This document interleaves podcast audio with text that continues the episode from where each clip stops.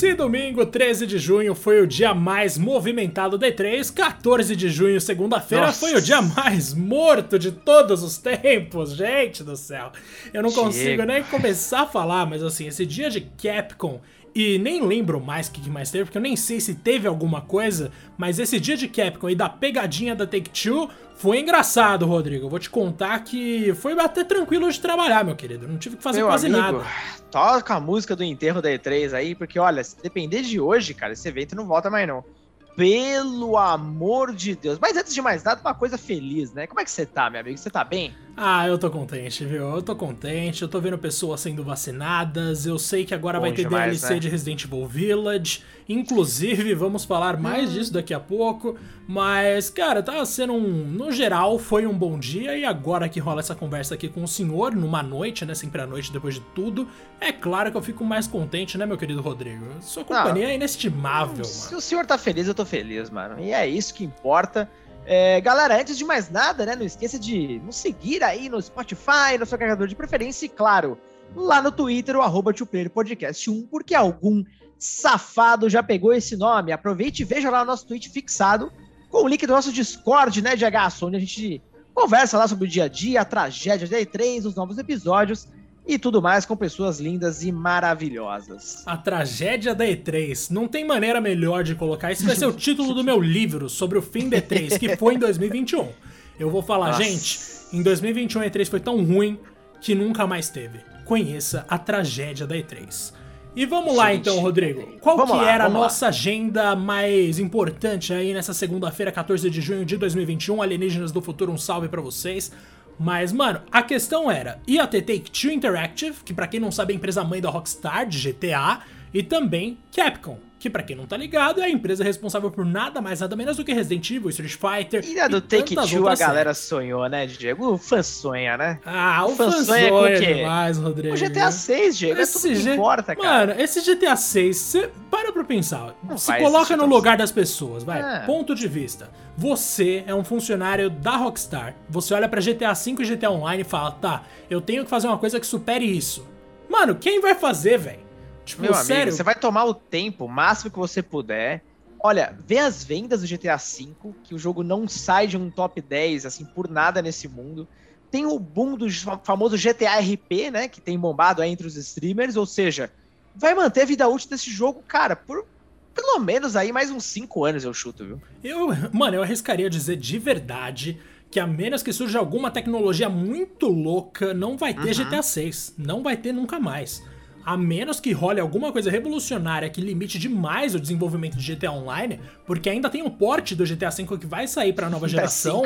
Mano, se esse porte for bom, porque os portes da GTA costumam ir muito além de um simples remaster ali, velho, o- esse jogo pode durar muito tempo ainda. Esquece GTA 6, irmão. Sério, esquece Não, vai- de vez. Cara, vai durar muito. E no fim das contas, né, Diego, acabou virando um painel sobre diversidade, que é um tema super legal, inclusive, né, levantaram várias questões muito legais ali. Mas pra quem evidentemente estava esperando, ainda mais que a gente tá falando de E3, anúncios, desencana, né, Diego? Aí a gente tem que ir pra Capcom, não é isso? Exato, a gente tem que ir pra Capcom. Que, Bom, que a Capcom eu não vou- eu não vou negar só uma coisa, que a Take-Two podia ter Nossa. sido mais transparente na comunicação.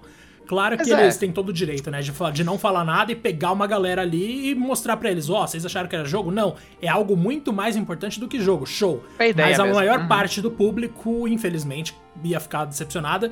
E claro que aí isso gera aqueles comentários ridículos nas redes sociais, mas isso a gente vai ter que conviver, infelizmente.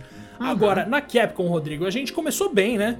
A gente teve ali o anúncio de que ia abrir com Resident Evil Village, então pra quem curte Resident Evil já veio aquela energia de tipo, ah, agora vem novidade, agora vem DLC.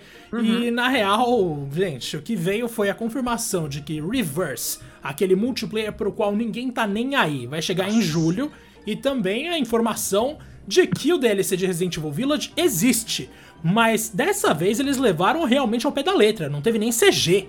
Foi literalmente um texto que apareceu escrito: seguindo os pedidos das pessoas, a gente tá produzindo uma DLC Cara, pra Resident Evil Village. Era um slide de PowerPoint com aquelas animações padrão, sabe? Que tem no programa, que é o fade in, alguma coisa desse tipo. Assim. Nossa, mano, sim. E um fade out, acabou. E um É fade isso. out. Manja aquele lyrics do Spotify? Foi aquilo ali, mano.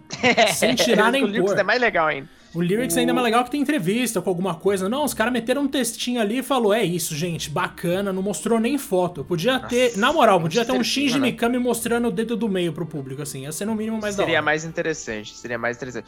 Depois, uh, eles foram pro Monster Hunter, certo? Depois eles foram para uma dobradinha de Monster Hunter, né? Eles falaram de Stories, que é o segundo, se eu não me engano, e Monster Hunter Rise, uhum. que são jogos de Nintendo Switch, né? A princípio. Um deles aí tá disponível pra PC também, se eu não me engano, é Stories, né?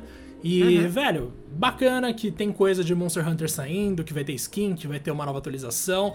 Mas não é o bastante para segurar um evento para milhares de pessoas ao redor do mundo, né, Rodrigo? Ou... É, Cara, foi, é, foi um anúncio que, bom, pelo menos os fãs de Monster Hunter ficaram felizes, porque já tava isso, inclusive, no planejamento, né? Dois Monster Hunter em paralelo aí pela Capcom.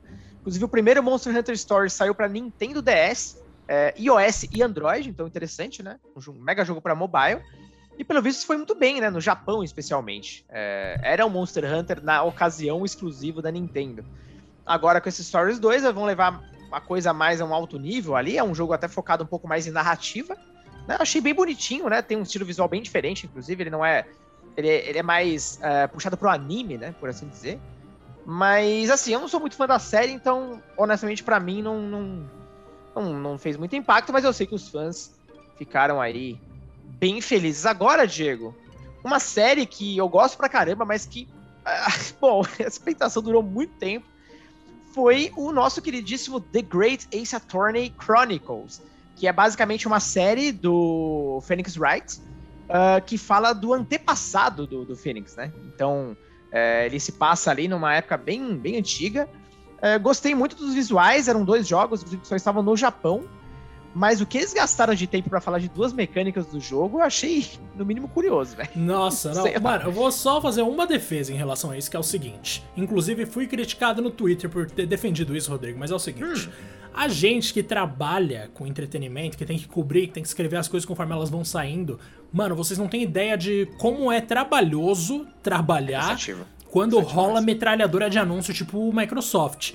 Então, uhum. quando você tem um vídeo aparecendo atrás do outro, uma informação vindo atrás da outra, você perde um monte de detalhe, você perde um monte de coisa, porque tá rolando tudo muito rápido. Você quer soltar o mais rápido possível, muitas vezes você escreve o lead e solta. Quando rola uma apresentação nessa pegada da Capcom, em que você expõe o que está sendo anunciado e depois discorre sobre aquilo por um tempo, é muito mais agradável para o jornalista trabalhar e até mais sincero com o público, porque você está falando de uma maneira mais aprofundada daquilo que está acontecendo. Mas o problema da, da Capcom foi, apesar de ter seguido um ritmo que eu acho mais legal, eles pegaram os bagulho besta para explorar, tá ligado? Eles, eles uhum. anunciaram a DLC em um PowerPoint, e aí eles ficaram sei lá quantos minutos falando de Dance of Deduction, que é uma das novas mecânicas aí dessa coletânea de Great Phoenix, aliás, Great Ace Attorney, que permite que os jogadores analisem mais de perto os cenários dos casos que eles estão levando à corte, e também o Summation of Examination, que é um momento em que o jogador deve ouvir o júri e tentar fazer a balança da justiça pender entre culpado e não culpado. Beleza, são mecânicas legais, mas cara, não, de novo, não é o bastante para você entreter milhares de pessoas, considerando quão nichado é Phoenix Wright, né, Rodrigo? Você é um fã, eu não sou. Então, tipo. Cara, eu, é. eu acho que é, tem é muita série, gente assim. É uma série muito boa, né? Com os vários relançamentos, a Capcom conseguiu um certo sucesso no ocidente, não a toa tá trazendo esses games. Eu me lembro que eu joguei, conheci a série no DS, né? Ele saiu originalmente pro Game Boy Advance, mas foi no DS que eu pude jogar todos. Inclusive no DS era muito bacana, cara, porque tinha aquele gimmick onde você usava o microfone do DS para gritar objection e umas paradas assim. Óbvio, você podia apertar um botão? Podia, mas nunca vai ser tão legal quanto berrar e cuspir na tela do DS, né, Gil? Ah, jamais, né, Rodrigo? Nada melhor do que você berrar e cuspir nas coisas. Agora, depois de você ver essa coletânea do Great depois, Ace Attorney, hein? veio aquele papo de esportes que eu não entendi até agora, mano. Eu não. Street Fighter, né? É, eu real fiquei sem entender, assim. Eu, eu boiei completamente, velho. Eu não, é, não lembro o que é. falaram, não entendi nem na hora que estavam falando, porque eu não queria prestar atenção, velho. É, não, foi, foi um, ainda bem que assim, não foi tão longo, mas mostraram um pouquinho ali e tal. Só que assim, para uma conferência desse nível, foi muito, né? Então, eu até achei que ia ter alguma novidade de Street Fighter, tipo, novidade relevante, sei lá, Street Fighter 6, que seja. Mas a gente tá sonhando demais, né, Diego? Eu tinha chutado Devil May Cry 6 e olha onde a gente parou. Nossa senhora, Rodrigo. ah, eu tinha chutado que ia ter data de reverse e infelizmente eu acertei, né? Mas mesmo assim, mano, eu esperava pelo menos que eles revelassem um vídeo da DLC de Resident Evil Village. Mano, o que eu fico mais surpreso é que a mensagem deles era muito clara. Eles falaram: seguindo os pedidos dos fãs, vamos fazer uma DLC de Resident Evil. E por que, que eles não tinham pensado nisso antes? Eu chuto que é porque, considerando o final do jogo, é muito mais complexo você fazer uma DLC de Resident Evil Village. Afinal, como que você vai continuar a jornada ali? É meio complicado, né? Então, realmente, eu fiquei meio com a impressão de que foi tudo improvisado, tanto a apresentação quanto a existência do DLC em si. E não é mentira, né? Porque eles foram revelar o horário dessa apresentação muito tempo depois, assim, de outras empresas. Mas beleza, Rodrigo. Agora, fora essas duas coisas, a Take-Two que fez a pegadinha e a Capcom que foi, no mínimo, questionável, Teve uma outra coisa que rolou aí ao longo do dia que você curtiu, né, meu querido? Que você tava atento, porque você é o nosso repórter investigativo, né, meu bom? Cara, de manhã rolou uma conferência da Verizon, que é uma operadora americana, e eles estavam falando do desenvolvimento e futuro da tecnologia 5G, que segundo eles, a deles é a mais rápida que tem. Todo mundo fala isso, mas enfim, é, vamos confiar um pouco. A Verizon está muito inserida, inclusive, no mundo dos games. Ela já fez algumas ações bem grandes com a Riot, especialmente aí no lançamento do Wild Rift. E eles falaram muito, né, Diego, sobre o impacto do 5G, principalmente no universo de mobile gaming, né, de esportes. Ou seja, o foco deles está muito ali. É, e assim, pelo que parece, 5G realmente vai revolucionar, porque as velocidades são absurdamente, né, cara, superiores ao 4G, é outro universo é outro nível mesmo, e vai possibilitar uma jogatina de alto nível, como a gente tem, por exemplo, sentadão lá no sofá jogando em console e PC. Finalmente a gente vai ter uma experiência desse nível. E também falaram num momento ali super legal, uh, ainda, né, dentro desse universo com, com a Riot, sobre uma iniciativa muito legal, cara, para a diversidade, onde, entre outras ações, eles estão ali criando um fundo de um milhão de dólares para ali pagar para instituições de ensino variadas dos Estados Unidos para eles criarem tipo um curso, algo do tipo, né, para desenvolver ali casters femininas para eventos de esportes, casters mulheres. Então assim, muito legal, cara. Sério, eu achei muito bacana mesmo. É um compromisso forte, né? A Riot que, bom, ela tem ali os seus. Ela atrai uma galera né? meio complicada, né? A gente é, sabe que não todo mundo, Uhum. Mas uma parcela considerável das pessoas que são fãs da Riot, nossa senhora, uma galera estranha. É uma coisa complicada, né? A Riot, inclusive, passou por algumas, uh, alguns problemas de imagem e tal, mas tem, tem evoluído bastante. E, inclusive, a pessoa que estava da Riot era uma mulher, né? Com, grande representatividade, ali, forte, inclusive. Então, eles estão trabalhando firmes e fortes ali para aumentar, inclusive, a presença das mulheres nesse cenário, que é algo primordial, cara. Nossa, tem visto umas movimentações muito legais, mas ainda é pouco, né? Espero que isso seja só o começo, inclusive. Tomara, mano. É sempre bom saber que estão tá, investindo nas coisas, ainda mais quando envolve o nosso mercado, quando envolve uma causa justa. É sensacional. Espero de coração que dê certo, que dê em alguma coisa, né, mano? Agora, Rodrigo, é isso, a gente concluiu o nosso papo, basicamente. Então, eu vou sugerir um bagulho aleatório aqui, sem muita justificativa, que é o seu top 3 Olha conferências aí. até agora, mano. Pra mim, sendo desse bem sincero, ano? desse ano. velho, é, é, uma eleição de aí... qual foi a menos pior, assim. Mas aí você me ferra, né? Mas vamos lá. Eu, é. vou, eu vou colocar em primeiro Xbox, porque querendo ou não, teve bastante coisa relevante. Eu vou colocar hum. em segundo a Guerrilla Collective, que foi onde a gente descobriu alguns indies bem legais. E eu vou colocar em terceiro o Square Enix, porque apesar de eu achar que Guardiões da Galáxia vai ser horrível, eles mostraram um jogo com muitos detalhes, um jogo grande, tipo um lançamento AAA com muitos uhum. detalhes, algo que pouquíssimas pessoas fizeram. Só eles e a Microsoft fizeram esse direito, praticamente. Mas vamos lá, né, mano? Teve Elden Ring também e tal, mas é, esses ficam como os meus destaques, Rodrigo. Eu não sei os seus agora. Cara, até o momento, para mim, número um, a Guerrilla Collective, porque, nossa, eu amei. Foi uma demonstração, assim, absurda de indies, é, excelentes um atrás do outro. Foi, foi impecável. Depois eu venho com o Xbox por algumas razões, entre elas o gameplay do Battlefield 1900, oh, 1900 ó, 2042, que eu tô bem ansioso, inclusive, e finalmente mostrar datas, ainda que distantes de alguns grandes títulos. E, claro, né, destacar o Game Pass ali, coisa fofa, maravilhosa. E em terceiro eu tô contigo, Square Enix também, porque, bom, foi por eliminação. cara, não tem muito o que fazer, não. Eu acho que o Guardiões da Galáxia vai ser um pouco melhor do que estava esperando, ainda que expectativas baixíssimas depois do Avengers, mas eu acho que não vai ser nada tão desastroso. Criminoso.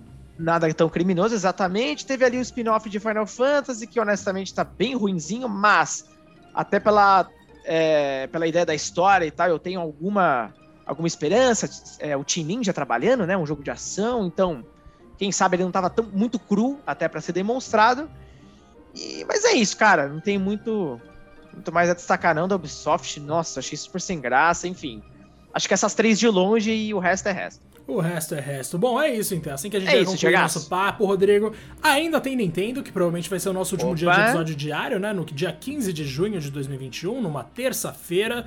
Para quem tá aí no futuro, saibam que esse período de E3 foi um dos piores períodos de E3 de todos os tempos. Mas beleza, cara, a gente vai fazer o nosso episódio porque apesar de tudo, bater esse papo com você é fundamental, Rodrigo. Então... É fundamental, Diego. E ó, antes da gente ir, rápido, um chute seu que vai rolar na conferência da Nintendo, que é um sonho. Pode chutar alto. Eu posso chutar. Ah, mano, eu, eu realmente não acho tão improvável quanto as pessoas estão achando que vai rolar a continuação de Breath of the Wild. Alguma coisa, uma atualização que seja. Eu acho que alguma coisa visual vai rolar sim. Nem que seja arte conceitual, mas eles vão tocar no assunto. E você, meu? É, esse é, esse é que todo mundo tá torcendo mesmo, mas só para não repetir, é, vamos lá, Metroid, né? Sobrou aí do, dos grandes e que a gente tá esperando há tanto tempo, né, aparecer, mas eu, como eu já te disse, eu mesmo já tenho baixíssimas esperanças. Vou ficar muito surpreso se rolar. E se rolar, quer dizer que o negócio tá no caminho certo, porque a Nintendo não tem medo, né, de cancelar ou de adiar as coisas dela. Não mesmo. Inclusive, agora que você citou isso, mano, se não rolar o Metroid Prime 4, eu chuto que pelo menos eles lançam o Metroid Prime Trilogy pra Nintendo Switch. É, já então, seria legal. Já seria hum. alguma coisa, porque são três jogos excelentes, muito bem avaliados. O primeiro, nossa, o primeiro tá entre os mais bem avaliados de todos os tempos no Metacritic. O jogo é maravilhoso, maravilhoso. E, velho, é, é besteira a Nintendo não relançar, né? Então vamos ficar na expectativa, mas se tem uma coisa que a Nintendo faz, Rodrigo, é besteira. Então a gente não tem como saber.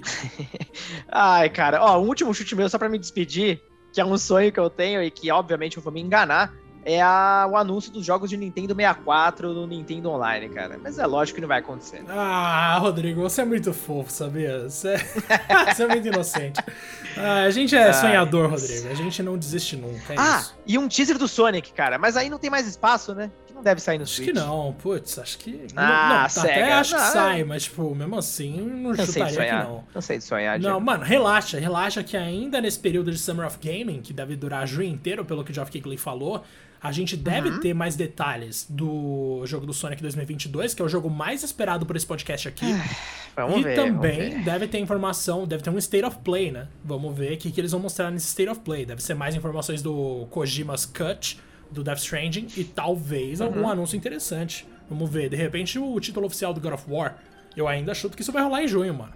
Ai, meu Deus do céu. Vamos ver, vamos ver, cara. Na torcida aí. Mas é, é isso, né, Diego? É Voltamos isso. então amanhã no não, não vou dizer no mesmo horário, porém no mesma estrutura que você já tá sabendo, com todo o resumo do que melhor e comentários, né, do que rolou aí no dia. Beleza, Gegaço? Beleza, meu bom. Um grande abraço pro senhor e até a próxima. Um grande abraço, Gegaço, e até o próximo episódio, galera.